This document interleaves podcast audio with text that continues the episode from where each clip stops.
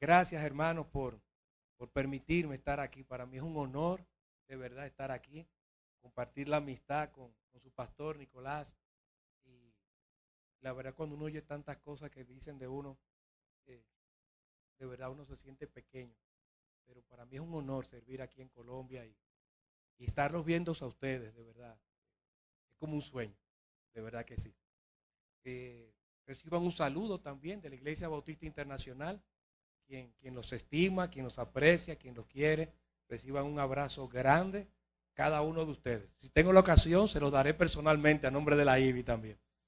Pero más que estar haciendo algo a nombre de nuestra iglesia, estamos haciendo algo a nombre del Señor para favor no solamente de una iglesia, sino a favor de Bogotá, de Colombia, y quiera Dios que desde aquí para el resto del mundo. Pues bien, hoy vamos a tratar de, predicar sobre segunda de Corintios 6, de los versículos del 1 al 2. Y el mensaje lo hemos titulado Ahora es tiempo de salvación. Pero antes de empezar, yo quisiera que reflexionáramos en algo. Yo no sé si usted alguna vez ha conocido a alguien con estrés postraumático. Por lo regular, aquí en Colombia, por ejemplo, soldados que han luchado contra la guerrilla y todo eso, pues como han entrado en combate y han tenido que ver muertos, bombas, etcétera, pues todo eso afecta el alma. Y se les diagnostica muchas veces, tanto acá como fuera de aquí, cualquier soldado que haya entrado en combate, con estrés postraumático. Porque es mucho lo que se vive de violencia y eso afecta.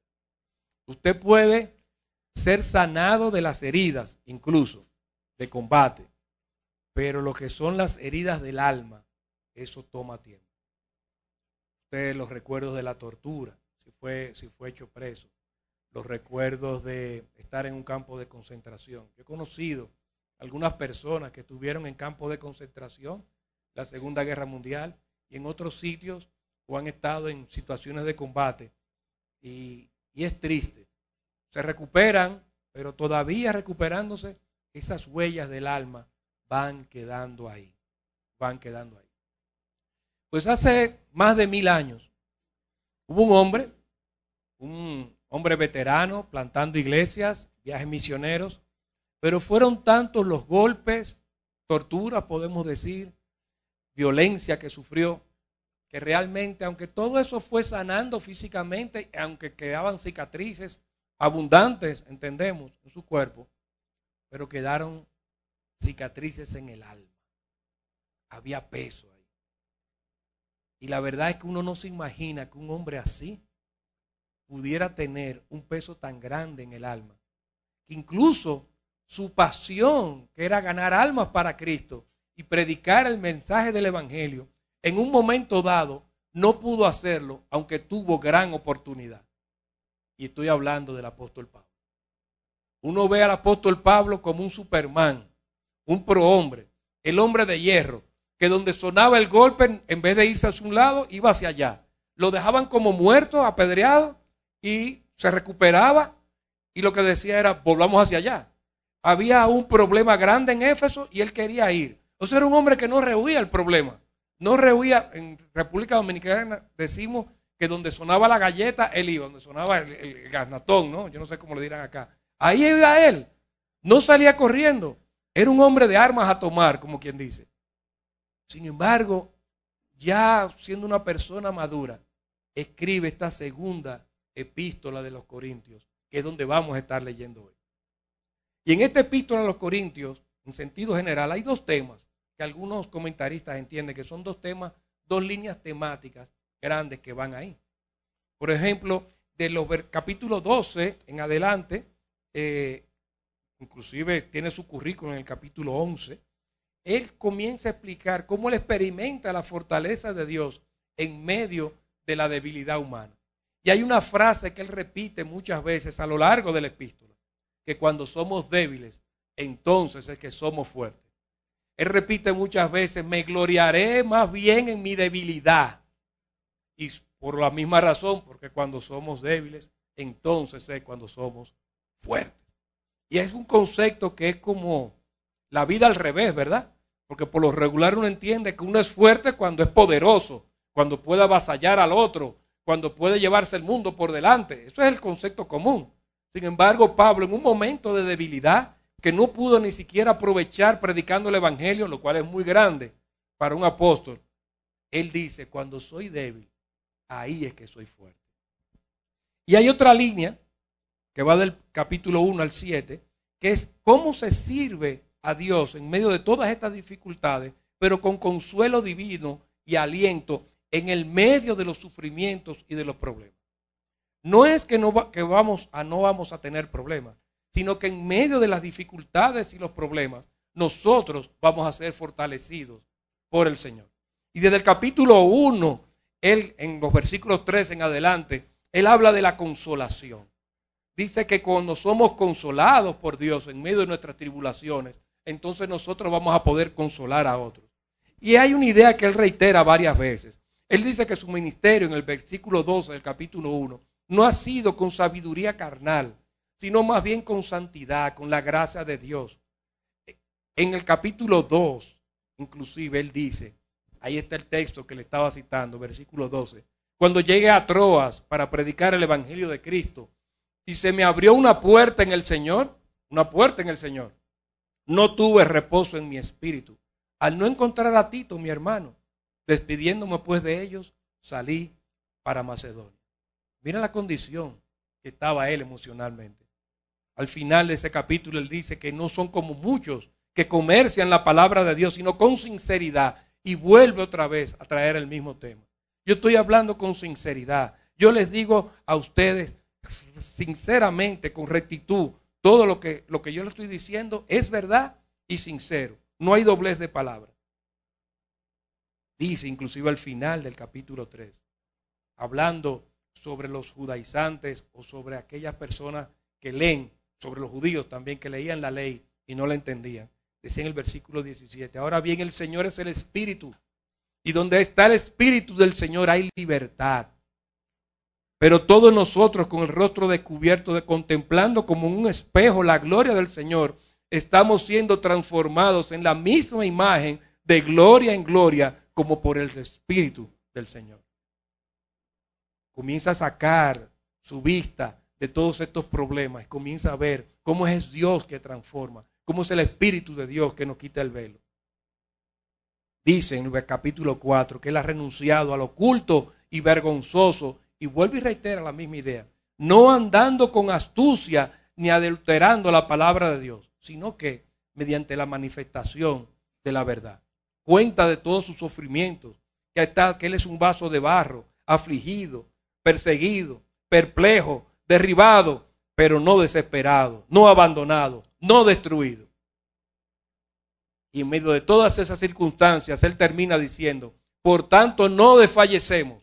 Aunque yo haya estado triste en un momento dado, yo no desfallezco, no me quedo abajo. Antes bien, aunque nuestro hombre exterior va decayendo, sin embargo, nuestro hombre interior se renueva de día en día, pues esta aflicción leve y pasajera. Hmm. Dice, en algunos casos él ha dicho que lo han azotado tres veces, tres veces lo habían azotado, 30 azotes menos uno, apedreado, en, en, naufragado en alta mar. Y él dice a todo eso, una tribulación, y más cosas que, estoy resumiendo acá, dice que todo eso ha sido una tribulación leve y momentánea. Al no poner ¿Y cómo él sobrepasó todo eso? Al no poner nuestra vista en las cosas que se ven, sino en las que no se ven. Porque las cosas que se ven son temporales, pero las que no se ven son eternas. Independientemente de los problemas, las dificultades que tengamos para compartir nuestra fe y poder llevar el Evangelio, son cosas temporales, no son eternas. Esas cosas van a pasar. Por eso es que en medio de todas esas circunstancias, el Señor nos ha encargado a nosotros que si ya somos nueva criatura en Cristo, termina el capítulo 5, nueva criatura es, las cosas viejas pasaron, ahora han sido hechas nuevas. Y todo esto procede de Dios, quien nos reconcilió con Él mismo por medio de Cristo y nos dio el ministerio de la reconciliación. Es decir, que Dios estaba en Cristo reconciliando al mundo con Él mismo, no tomando en cuenta a los hombres sus transgresiones, y nos ha encomendado a nosotros la palabra de la reconciliación. Por tanto, como eso es así, somos embajadores de Cristo, como si Dios rogara por medio de nosotros. En nombre de Cristo les rogamos, reconcíliense con Dios. Al que no conoció pecado, lo hizo pecado por nosotros, para que fuésemos hechos justicia de Dios, rectitud moral de Dios en Él.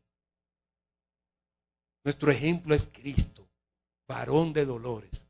Y si Él pasó tanto por llevar la buena nueva a un mundo caído, dice nosotros, sus siervos, nos han encomendado la palabra de la reconciliación. Y Pablo mismo dice, yo he pasado muchísimo trabajo para llevar esa palabra, pero he sido consolado por el Señor. Dios me ha confortado, Dios me ha animado, porque yo, Él me ha permitido no poner mi vista en las cosas que se ven, sino en las que no se ven. Porque todos estos problemas, dificultades, todo lo que podamos ver son cosas pasajeras. Pero Cristo Jesús, el cielo, su evangelio, a donde vamos, nuestro hombre interior se va renovando porque ponemos la mira en las cosas de arriba, que son eternas y no se acaban. Esto también acabará. No importa el problema que sea. Y en ese contexto es que entonces entra el capítulo 6, versículo 1 y 2, que vamos a ver aquí. Inclusive vamos a ver el 3. Dice, ante todo, esta parte es un paréntesis. Aquí hay, entre el versículo 1 y 3, hay como un paréntesis. De hecho, algunos lingüistas entienden que la estructura en el idioma original, yo no soy experto en griego, yo lo que uso, hago trampa para poder eh, eh, entender el griego, tengo algunas eh, ayudas electrónicas, ¿verdad? Y con un dedo voy punchando y me va abriendo. Y con unos buenos comentarios de lingüistas que saben más que yo, pues me ayudan a entender eso y me ayuda a pasar por inteligente. Pero realmente no lo soy. Realmente no lo soy. Pues bien, siendo ayudados por estas personas que sí saben de eso y son inteligentes, ellos entienden que aquí hay un paréntesis. Que este versículo 2 es un paréntesis entre el 1 y el 3. Y yo lo voy a leer sacando ese paréntesis para después irnos al paréntesis. Porque los paréntesis por lo regular son notas aclaratorias. Y lo redactan de manera tal que si usted lo lee sin el paréntesis, coge la idea. Y después va entonces por la nota aclaratoria o la expresión que se ha aclarado ahí. Miren cómo suena esto, sacando el paréntesis, y después volvemos entonces al paréntesis. Dice, y como colaboradores con él, que ya lo había dicho, que se nos ha dado el ministerio de la reconciliación. Y reconciliación es tratar de romper esa enemistad eh, que hay, poder unir. Dice, y como colaboradores con Él, también les exhortamos a no recibir en vano la gracia de Dios. No recibas en vano, no hagas hueca esa, esa eh, gracia que Dios te ha dado. No dando nosotros, y lo voy a volver a leer para poder seguirlo completo. Y como colaboradores con Él, también les exhortamos a no recibir en vano la gracia de Dios. No dando nosotros en nada motivo de tropiezo para que el ministerio no sea desacreditado. Pues en todo nos recomendamos a nosotros mismos como ministros de Dios. Y ahí, si él se va a recomendar a sí mismo como ministro de Dios, cualquiera cree que van a venir todos sus títulos, ¿verdad? Los seminarios donde estudió. Es muy bueno estudiar en seminario, no digo que no, y leer, ¿verdad? No estoy diciendo que no. Pero uno esperaría como ese, es muy común como ese currículum que se presenta. Él tiene PhD, maestría, etcétera, etcétera. Pero miren cuál es el PhD y la maestría que él va a mostrar aquí, que tiene él para él recomendarse. Dice, no nos recomendamos a nosotros mismos como ministros de Dios, sino en mucha perseverancia, en aflicciones, en privaciones, en angustias, en azotes, en cárceles, en tumultos, en trabajos, en desvelos, en ayunos, en pureza, en conocimiento, con paciencia, en el Espíritu Santo, con amor sincero, otra vez sincero, en la palabra de verdad, otra vez, en el poder de Dios, por armas de justicia para la derecha y para la izquierda, en honra y en deshonra, en mala fama y en buena fama, como impostores, pero veraces. Él está diciendo que como le han encargado este ministerio de la reconciliación, vale la pena pagar cualquier precio para poder llevarlo. Y no solamente pagar un buen cualquier precio para llevarlo, sino que él da un buen testimonio para cumplir esa labor. Imitando a Cristo, como hemos estado viendo, imitando a Cristo, quien es el siervo de Jehová. ¿Qué pasa en el paréntesis? Pues en el paréntesis es una cita de Isaías 49.8 que leímos, el pastor leyó en la mañana, que es uno de los cánticos del siervo de Jehová.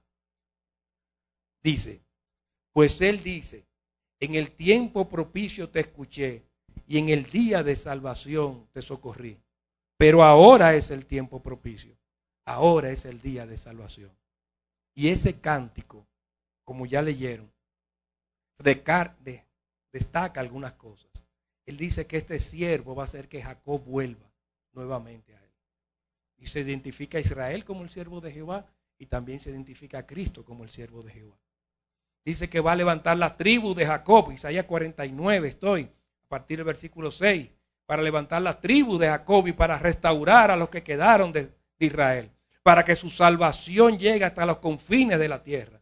Presenta al Señor como el redentor de Israel, el santo suyo. Y aunque haya uno que se haya sido despreciado y aborrecido de la nación, él va a ser levantado. Lo van a ver reyes y se levantarán. El santo de Israel. Y viene el versículo 8. Así dice el Señor. En tiempo propicio te he respondido. En día de salvación te he ayudado. Te voy a guardar por pacto del pueblo. ¿Para qué? Para restaurar la tierra. Para repartir las heredades asoladas. Para decir a los presos, salgan. A los que están en tinieblas, muéstrense. ¿Por qué? Porque dice el versículo 10, porque Él tiene compasión de ellos, los guiará y los conducirá a manantiales de agua. El 13 dice, griten de júbilo cielos y regocíjate la tierra. ¿Por qué? Porque el Señor ha consolado a su, a su pueblo y de sus afligidos tendrá compasión. Pero con un hombre como Pablo que ha sufrido tanto, un hombre quizás, una mujer como algunos de los que están aquí sentados, que quizás ha pasado dificultades para llevar el Evangelio. Quizás uno puede ver hacia el futuro y puede tener ilusiones, pero dice que quizás la cosa no se ve muy bonita el día de hoy. Quizás usted viene desde fuera, quizás allá en República Dominicana la cosa está mejor, pero usted no sabe cómo está la cosa aquí en Colombia. Usted no sabe lo que es coger una lucha en la calle. Usted no ha visto lo que es andar en Transmilenio. Usted no sabe lo que pasa en Transmilenio. Qué bonito. Mucha ilusión con Colombia. Pero salga a la calle de aquí para que usted vea. Y otras cosas más que no voy a entrar. Usted no sabe lo que nos va a venir, o lo que nos está viniendo, o lo que nos puede venir. Es muy fácil. ¿Dónde está Jehová? ¿Dónde está su consuelo? ¿Dónde? Versículo 14. Pero Sión dijo, el Señor me ha abandonado, el Señor se ha olvidado de mí.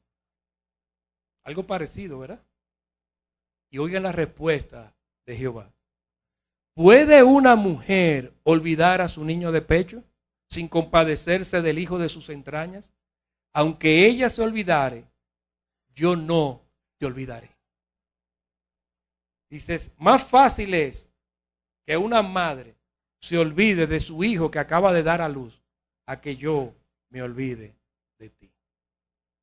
Por más dificultades que haya, yo te he encomendado una labor. Yo estoy viendo tu sufrimiento y tu dificultad. Y yo no me he olvidado de ti. Yo te, y no me voy a olvidar nunca. Nunca. Ese es el texto. En el contexto de todo este sufrimiento, está citando Pablo. No poniendo la mira en las cosas que se ven, sino en las que no se ven. Sino en las que no se ven. Este apóstol, aún habiendo sufrido mucho para llevar el Evangelio y estando desanimado, la epístola del sufrimiento, muchos, titulan este epístola y le ponen otros títulos similares. Él está viendo al siervo de Jehová y la promesa de Dios para con su pueblo. Él no ha sido olvidado. Por eso dice, por eso ahora es el tiempo, el kairos de Dios. hay muchas palabras para tiempo en, la, en el Nuevo Testamento, pero una de ellas es esta, kairos. Y kairos es como el momento oportuno, la coyuntura, el momento específico. Es como una oportunidad. Y es que se ha abierto como una ventana de oportunidad. Ahora ya el siervo de Jehová ha pasado. Ha muerto en la cruz del Calvario. Estamos viendo la salvación de una manera más completa. Es ahora el tiempo de salvación. Es un momento oportuno. Y no solamente es un tiempo oportuno ahora, sino que también es un tiempo propicio, aprobado por Dios. Ya nosotros hemos sido justificados en Cristo. Se nos ha dado el ministerio de la reconciliación. Somos sus ministros, personas encargadas para llevar ese ministerio de la reconciliación. Hoy no solamente es la coyuntura, sino que hoy también es el día de salvación. Yo te he socorrido en un día oportuno. Ahora es la oportunidad, la ventana de oportunidad en el tiempo, en el espacio, en el lugar específico. Es aquí y ahora. En el tiempo propicio oportuno te escuché y en el día de salvación te socorrí. Ahora es el tiempo propicio y ahora es el día de salvación. Hay como un intento de poder llevar un sentido de urgencia para hacer las cosas. Es verdad que tenemos toda la vida. Si usted quiere, esta es la oportunidad que se ha abierto, esta, esta ventana de oportunidades de la cruz del Calvario para acá, aunque siempre ha habido una oportunidad del Calvario, pero destaca antes de Cristo, pero destaca que desde la cruz hacia acá se ha abierto esa gran oportunidad de salvación porque ya nuestros pecados son pagados en Cristo Jesús. Es una gran oportunidad de salvación. Es tiempo de júbilo. Es tiempo de alegría. El ciego puede ver. El que está en tinieblas puede ver la luz. Se puede haber una reconciliación ahora con Dios y los unos a los otros. Es un tiempo bueno. Podemos gritar de júbilo, de alegría en este tiempo. No importa las dificultades, porque es tiempo de salvación. Es una oportunidad que se ha abierto. Pero además de esta oportunidad escatológica, si se quiere, hay una oportunidad también que tú y yo tenemos, mi querido hermano, ustedes y yo.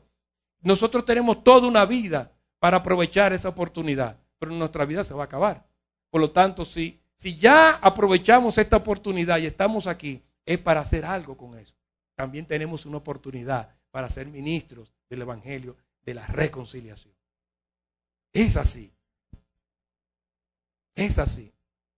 Y si hay alguien aquí en esta mañana que no ha aprovechado esa oportunidad de salvación en Cristo Jesús, hoy es el día propicio. Hoy es el día de salvación. Hay personas que preguntan, ¿y cuándo yo me tengo que convertir? Hay veces que yo le digo, si la Biblia dijera cuándo te tienes que convertir, ¿lo harías? Mm, bueno, sí. Hoy es el tiempo propicio. Ahora es el día de salvación. Aquí y ahora. Aprovecha. Aprovecha. Ahí está, lo dice la Biblia. Hubo una persona que se quedó como, eso es trampa. No, señor. Lo aclaramos al principio. Hay algunos cuantos que se han convertido. y hay otros que han durado. Dice, eh, yo di mi palabra. Hay que convertirse. Yo no quiero manipular a nadie, la verdad. Pero es así. Que hoy puede ser el día de tu salvación. Hoy. Hoy mismo. No importa lo que, lo que hayas hecho.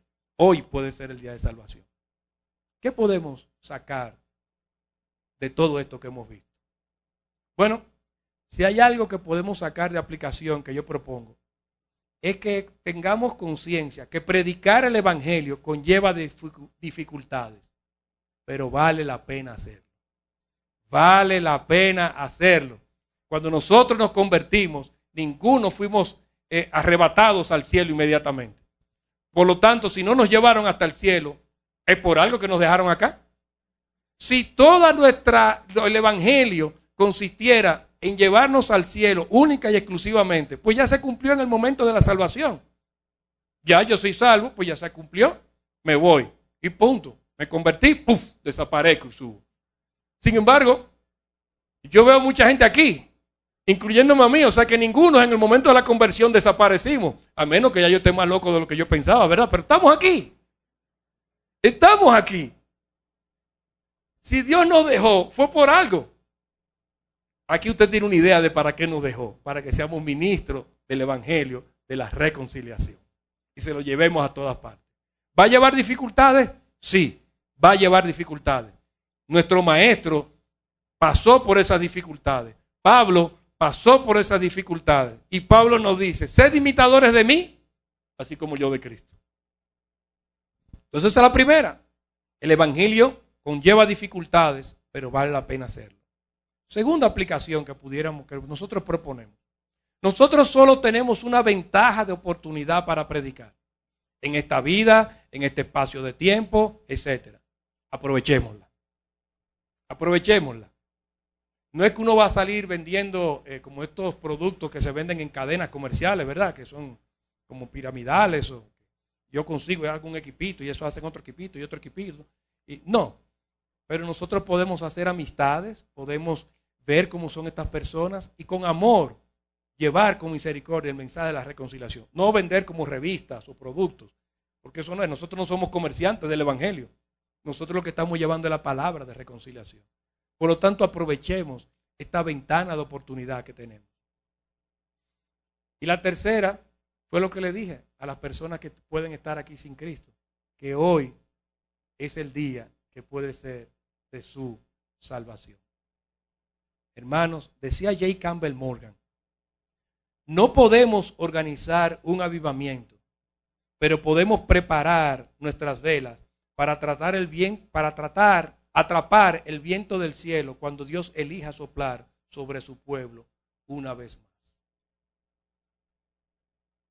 No podemos organizar un avivamiento, eso viene de Dios, pero podemos preparar las, nuestras velas de nuestros barcos para que cuando Él sople podamos aprovechar. El Señor nos permite extender a plenitud todas las velas de nuestros barcos. Que no nos quede un solo palo con una vela enrollada. Los vigías en sus puestos de observación, mirando el horizonte. Los cañones listos, mis queridos, mis queridos hermanos. Los marineros preparados para entrar en acción cuando se suene el zafarrancho de combate. Ahí viene la hora de pelear. Ahora no vamos a decir que vive España, como decían antes en el pasado. No, pero sí vamos a decir, el rey viene. Eso sí lo vamos a decir.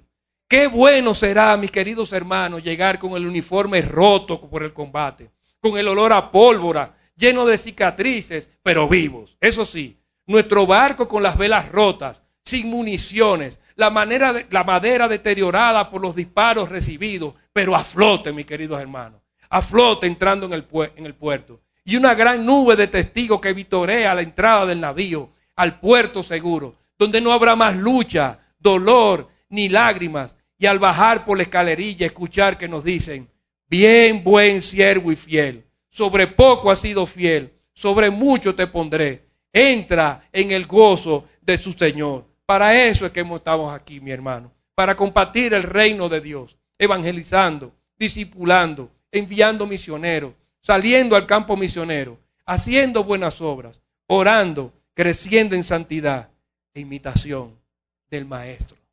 Esa es nuestra travesía hasta que lleguemos al cielo y escuchemos esa palabra de nuestro Señor.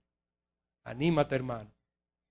No pongamos nuestra vista en las cosas que se ven, sino en las que no se ven.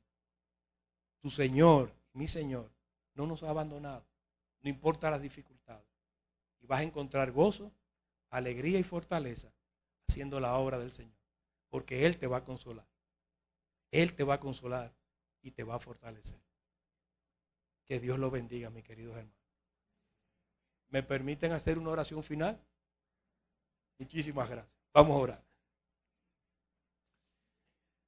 Señor que estás en los cielos, Padre, nosotros queremos rogarte que tú bendigas a cada hermano que está aquí presente en esta mañana. Que tú los fortalezcas. Los ayudes, Señor, a poder proclamar tu nombre, a tiempo y fuera de tiempo. Que puedan aprovechar esta ventana de oportunidad que tenemos desde hace miles de años. La salvación está en Cristo. Tu Hijo Jesús ha hecho lo más difícil, que es pagar por nuestros pecados de una manera horrenda. Pero ya ese pago fue hecho. Y ahora a nosotros solamente nos cuesta hacer la historia. Tu hijo hizo la parte más difícil. Y solamente nos ha encomendado que hagamos la historia. Anímanos, Señor, para seguir creciendo en santidad, seguir creciendo en convicción, predicando la palabra de Dios. Gracias por esta iglesia.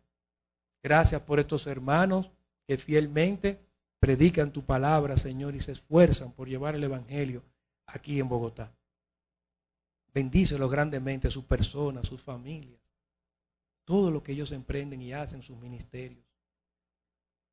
Y si hay alguien en Cristo, sin Cristo aquí en esta mañana, concédele, Padre, ábrele los ojos, que su velo caiga y él pueda contemplar la hermosura, tu hermosura, Señor, y pueda venir a tus pies en arrepentimiento y conversión. Gracias, Padre, por esta preciosa iglesia, por esta preciosa ciudad y por estos hermanos, Señor, hermosos que aquí se reúnen en esta mañana. En Cristo Jesús. Amén.